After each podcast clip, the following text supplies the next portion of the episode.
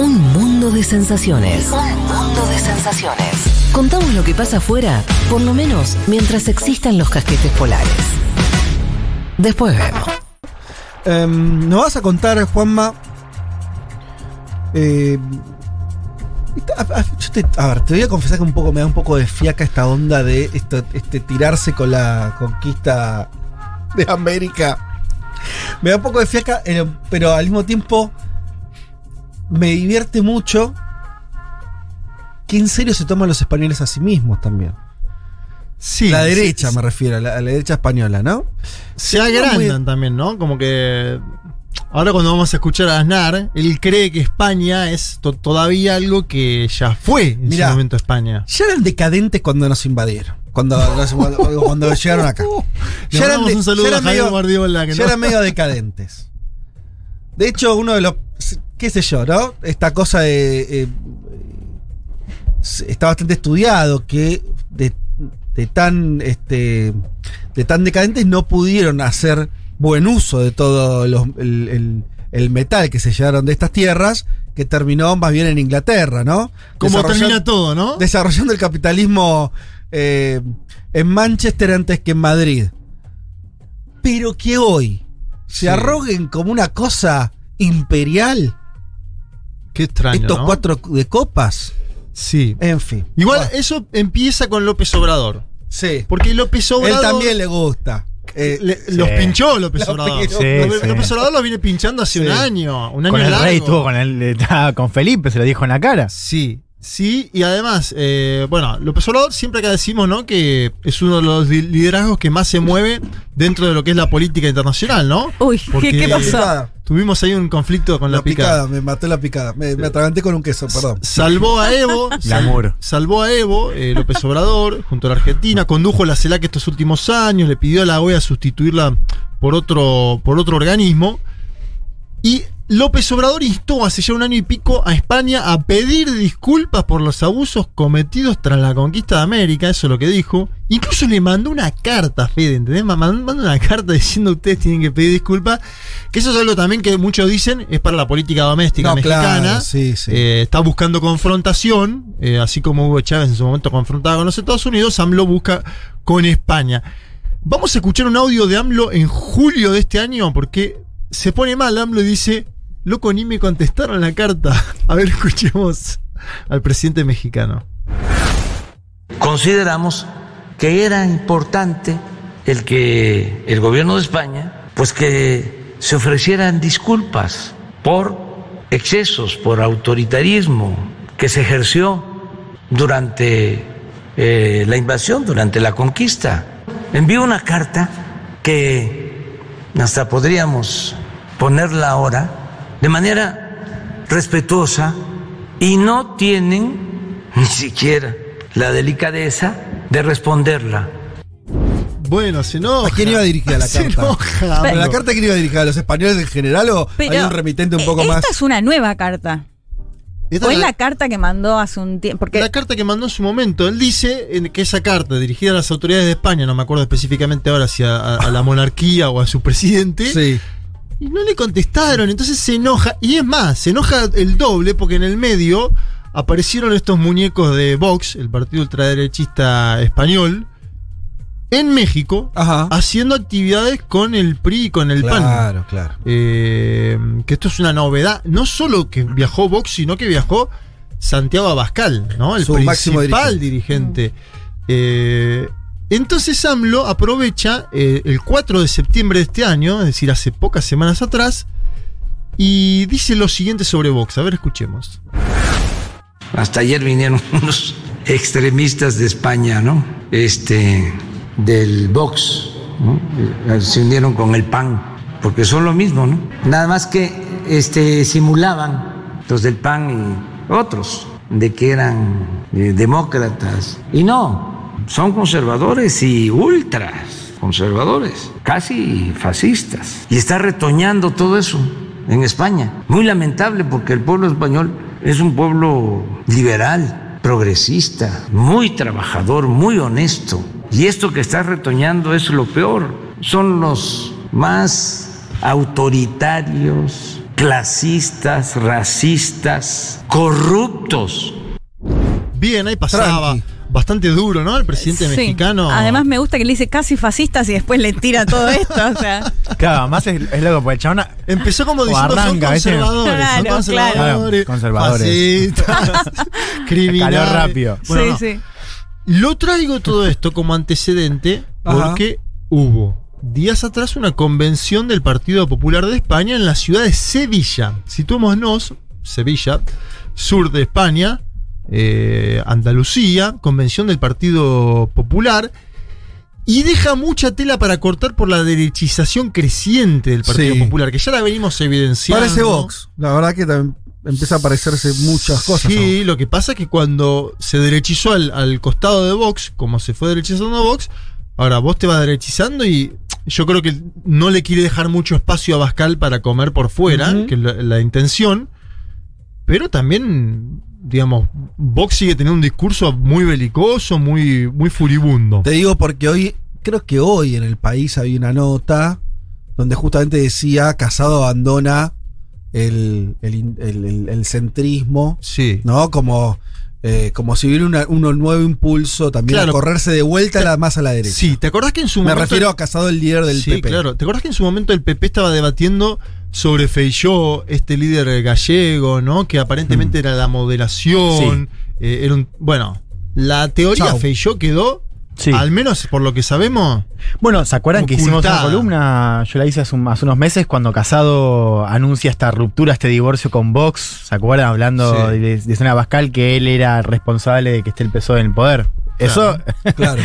quedó atrás. Y lo que hay son eh, invitados muy de derecha a, este a esta convención, desde Leopoldo López, el venezolano, hasta Mario Vargas Llosa, que digo, Mario Vargas Llosa ya es, eh, es cada vez más de... A ver, la, pala- la palabra fuerte, pero en términos políticos lo de Mario Vargas Llosa es cada vez más decadente. ¿no? Ajá. Un tipo brillante. Te el- gustó mi adjetivación, por eso. pero es un tipo que es, que es como escritor de los mejores que se ha leído en la, en la lengua hispana.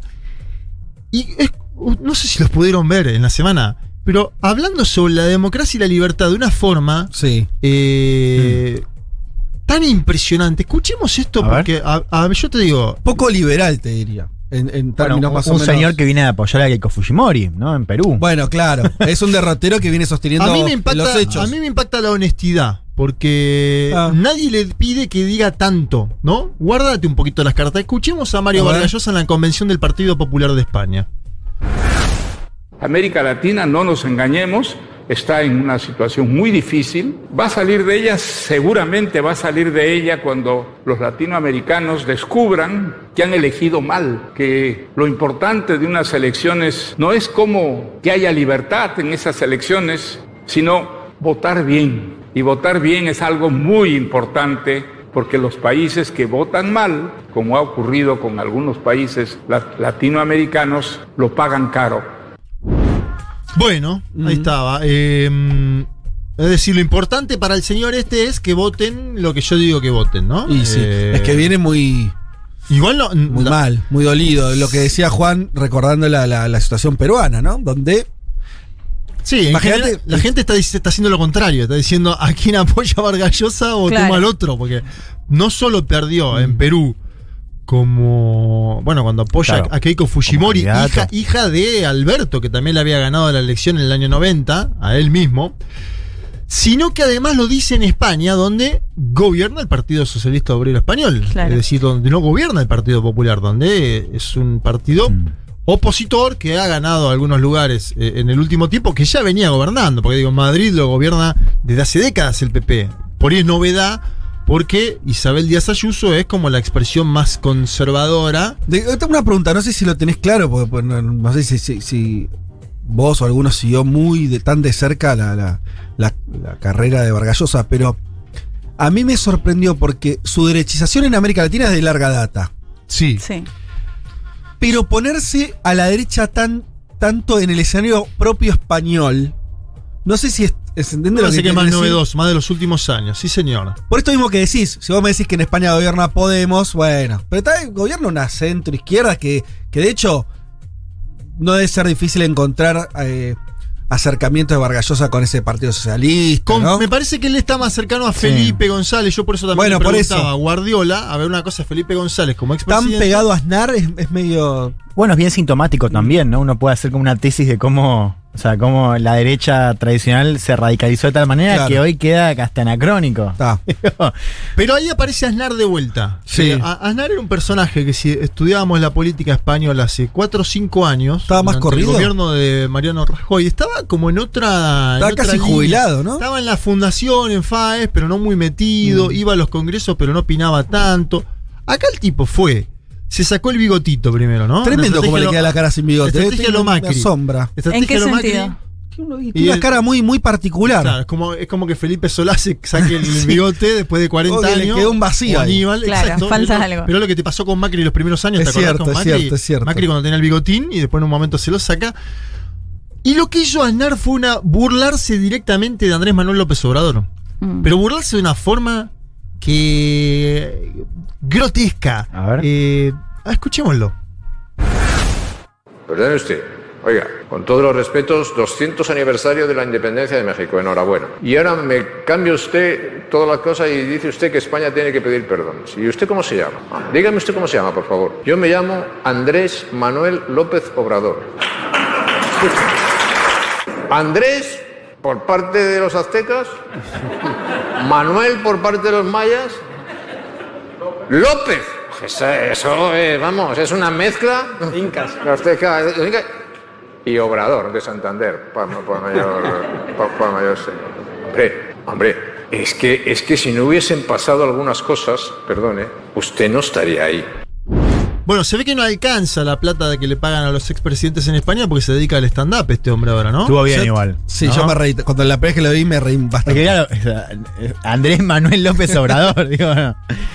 Es un, Obviamente que vos podés ese españolismo, españolismo. obvio. Es un no- chiste, sí, sí, no, no, eh, es obvio. es- Nos, han conquistado, ¿qué nombres quieren que tengamos? Eh, es, Eh, es así en un punto. Tenemos los nombres y apellidos que eh, se derivaron de la conquista de América. Y este señor defendió la, la evangelización de América. tal ahí ahí fue más, más, más ideológico a fondo, ¿no? Porque, Sí, sí, porque hasta acá el tipo está diciendo, bueno, loco, esto hace 500 años, como estás queriendo esta cosa de reivindicar, eh, hasta puedes discutir si hay que reivindicar a los aztecas, si no, bueno, qué sé yo. esa Sí, igual te la voy a llevar después a otro plano, porque él después dice el indigenismo es el nuevo comunismo. Bueno, bueno, bueno, por eso, Ah, por eso digo que va, eso. el tipo, lo que más me sorprendió es, esto es un chiste, medio pavote, pero bueno, qué sé yo. Sí. Eh, como me sorprendió cuando va diciendo, no, pues como quiere marcar un punto más en serio, sí. ¿no? Y, y habla, eh, de, no sé si tenías el audio, digo, de la, la cuestión de la evangelización, me pareció como un dato fuerte. No, ese audio no lo tenemos, Ah. pero él defiende directamente la evangelización de América, así la llama. eh, Lo cual ya es un proyecto de decir, bueno, qué sé yo, ¿por qué en serio vas a defender eso? Claro, porque una cosa es decir, bueno, no nos pueden responsabilizar de lo que pasaron hace cinco siglos atrás. Mirá, vos tenés el mismo apellido, o sea que Exacto. tus antecedentes también. Es, eh, Otra, claro, es salir bueno, a defender lo que hicieron, ¿no? o sea, Me todo el parece que esa es la diferencia. ¿no?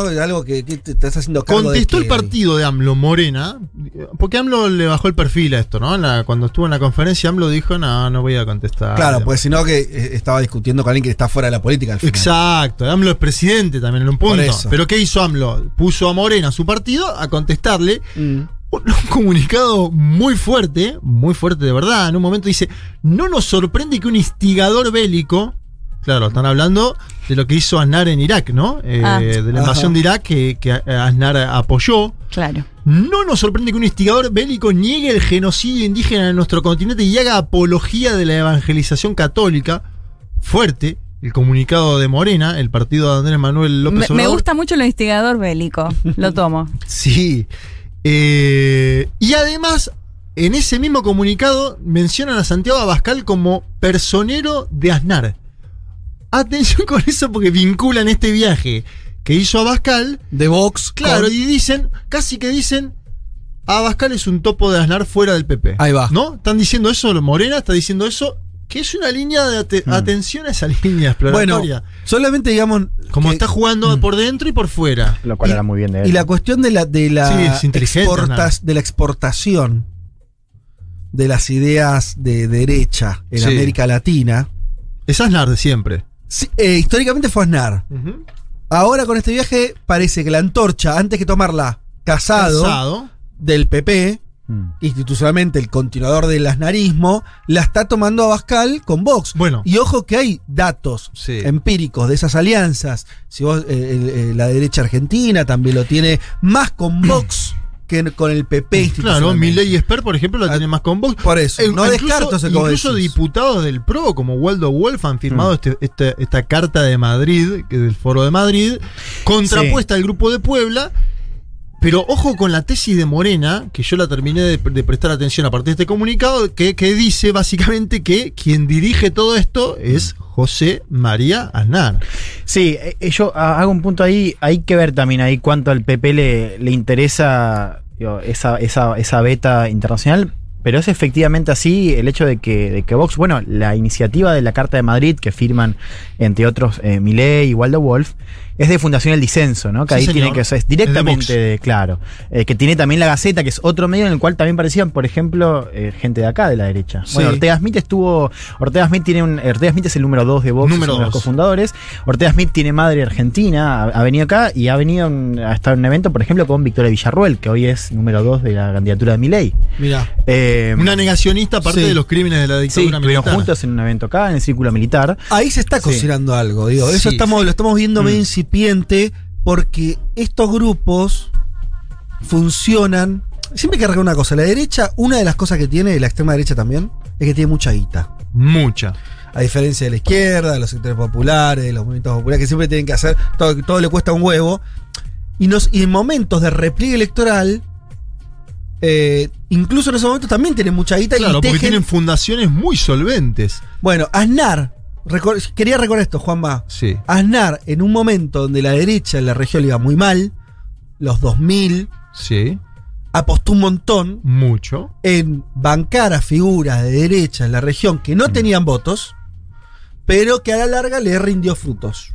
Entonces, hay una cosa ahí de, de- de continuidad. Por eso digo, o- o a lo mejor, de- diciéndolo mejor, Mm. si hay una continuidad hay que prestarle atención porque es un papel que después tiene implicancias en la política de, nuestros países. No es, no es un chiste, no es un encuentro. Ahora, Construyen una- políticamente. sí. Y, hay algo ahí también interesante en el contenido de, digamos, de, de esa exportación, que es como los mensajes que, que más ha intentado exportar Vox y los satélites Vox, digo, uno tenemos acá, el caso de Agustín Laje, es cómo ellos van muchas veces no tanto a confrontar con la izquierda, Mm, sino con las centros derechas. claro. ¿no? Para, para de hecho, este correr eso. mensaje de Vox de la derechita cobarde, que era como le decía al PP de Casado, es muy interesante cómo ellos han logrado desbordar, y bueno, acá lo vemos, ¿no? En el caso de cómo la incipiente ultraderecha muchas veces eh, intenta confrontar con la centro derecha, ¿sí? Bueno, ellos no son la verdadera oposición. Sí.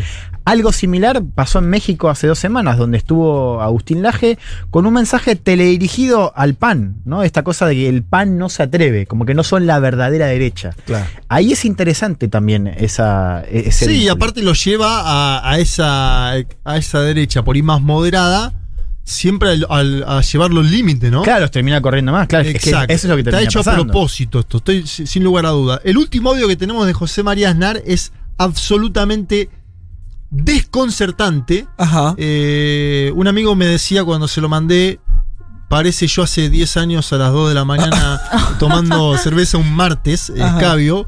¿Qué amigos que tenés? Por- Ah, ideológicamente no, también. no, Son amigos que tienen mi edad y hace Sí. 10 años tenían... No, no por el No, escabio, sino por la 26 línea que manda- ideológica. No, no por el escabio. No, no, él decía por el tono. Claro. A ver, escuchemos el tono eh, de José María Aznar hablando sobre el nuevo comunismo y el indigenismo. Pero había alguna cosa que hay que decir, porque el nuevo comunismo, el nuevo comunismo, o sea, eh, allí hay el socialismo del siglo XXI, pero el nuevo comunismo de allí se llama indigenismo. Y el indigenismo, que supone, pues que vo- volver, como algunos están proponiendo, a las sociedades precolombinas, prehispánicas, que ya es proponer, que ya es proponer, pero sobre todo la cosa también, ¿quién los propone? ¿Quién lo, quién lo propone? ¿Y quién lo dice? Porque el indigenismo solamente puede ir contra España, solo. No contra los Estados Unidos. Contra los Estados Unidos es otra cosa. El indigenismo solo puede ir contra España. Y eso lo tiene que saber muy bien los españoles si, si queremos hacer algo al respecto. La verdad, yo no lo veo a David Choquehuanca, el vicepresidente de Bolivia, y más a él preocupado por España hoy. No, Eh, es verdad lo que decís del toro que es eh, al- eh, giradísimo. O sea, No. es, es cuando estás recontra sobre Sí. girado decís, ¿sabes lo que pasa? No, es que parece una un que nada que chabón contando tipo un, los chistes de Pepe Muleiro, viste una banqueta. Vamos, Jordi, no me toques los cojones. que- que- que te- La verdad es que, y después lo seguí escuchando, yo te digo, vean esta conferencia de Aznar. Obviamente en otro momento dice esto que yo le mencionaba a Guardiola, que dice España se está latinoamericanizando en el peor sentido. Mm. Eh, obviamente, ¿qué quiere hacer ahí? Decir Sánchez es un populista, Sánchez es Venezuela. Bueno, Sí. es una operación conocida esa. Sí. Y después se mete en el debate este sobre España plurinacional. Y dice, España es una nación, no son siete, ni cuatro, ni diecisiete, ni veintiuno. Una nación plural, pero una, constitu- constitutivamente plural. No es un Estado plurinacional, plurinivel, ni la madre que los parió. Entonces, tipo, ¿entendés que fue a sí. fondo? Sí. Otro exabrupto. Es que eso le Eh, jode bastante, ¿no? Al Que al final no quedó, creo que en nada. Yo La- creo, la- no, la- no, no. Lo no. de convertir a España en un Estado Bueno, es una plurinacional. idea de un segmento de la izquierda, de- particularmente de Podemos, que no, es- no está en el mejor momento político tampoco. No creo que las comunidades autónomas quieran que España se convierta en Estado plurinacional. No, no, El no tema lo es que como- los hechos lo Sí. es. Bueno, A claro. lo que voy es, hay un reconocimiento de los nacionalismos, Sí, a partir de las de comunidades las autónomas. lenguas. Exacto. eh, existe eso. Sí, pero lo que te dice Aznar es lo siguiente: dice. El catalán es legal y se habla, es una lengua legal y se habla Sí. en Cataluña. Dice, en Madrid las instituciones... Aznar lo que no quiere es que sucedan los debates que se dan, por ejemplo, en el Perú, Mm. donde el quechua es una lengua legal Sí. y va Bellido y como premier habla en quechua. Sí. Eh, me parece que eso es lo que no quiere. Ok. Él, él- él quiere preservar a Madrid, Mantener, que le. Sí, sí. preservar a Madrid como idea y como institución de el gallego, el catalán, el Mm. vasco, etcétera, etcétera. Yo te digo igual, más allá del tono y demás, de la soberbia, de, de- me parece que él está con la idea, que lo dijo en otro momento, de seguir dando la batalla cultural, y así la llama. Yo lo que veo en las derechas a nivel mundial, más allá de que después está el debate de cómo permea esto en los gobiernos, es que ellos van a dar la batalla cultural y la llaman así. Y la izquierda me parece que en eso no sé si no la está dando en el mismo tono o habría que ver, eh, discutir largo y tendido sobre los progresismos y cómo se dan. Pero este es un Aznar puro y duro. Él dice, Sí. Dijo lo siguiente en un momento, que a mí me parece una frase espectacular. Dice, las batallas que no se dan se pierden. Bueno, como Eve Bonafini, o sea, lo- la única batalla que se pierde es la que se abandona. Bueno, entonces... es lo que vos decís, digo, hay, hay un retome de estrategias y de formas de, de Claro. actuar de la- de- que eran más propias de la izquierda por parte de por la parte derecha. de la derecha. Entonces ahí hay sí. algo interesante para ver, preocupante obviamente en términos de lo que puede significar, porque estamos hablando de, bueno, liderazgos efectivamente ultraconservadores, ¿no? Y, y somos benévolos diciéndole conservadores como AMLO al inicio, porque también nos pasa cuando vamos escuchando a estos personajes que empezamos diciendo la derecha española y uno cuando terminas de escuchar a Aznar y sus tesis, y le encuentra similitudes al discurso de Santiago Abascal de Vox, ¿o no? Me parece que ahí hay algo para terminar de ver. Un Aznar que sigue influyente en la política española, es el otro dato, que ha vuelto y que ha vuelto con un PP que con Pablo Casado se ha volcado nítidamente a la derecha del escenario. Muy bien, bueno, va a seguir esta novela para mí. Eh, a mí me, me obsesiona desde hace varios años esto de la, la derecha española, la extrema derecha y sus vínculos en nuestra región. Lo siento como. No me jode. No me jode el imperialismo norteamericano. al- en el sentido de que lo siento algo que tiene sentido. Que estos cuatro de copa nos vengan a plantear algo me da un poco de. de- me, me da más bronca, ¿viste? Como decís, Sí. no te da el piné para Soluciona lo de Cataluña y después vemos, ¿no? Pero por favor, además no son ni potencia regional, ¿viste? Y te venís a meter acá. ¿Qué, qué, pero. Qué atrevimiento, viejo. Tres horas recorriendo todos los rincones del planeta. Todos los rincones del planeta. Vázquez, Elman, Martínez, Carg. Un mundo de sensaciones.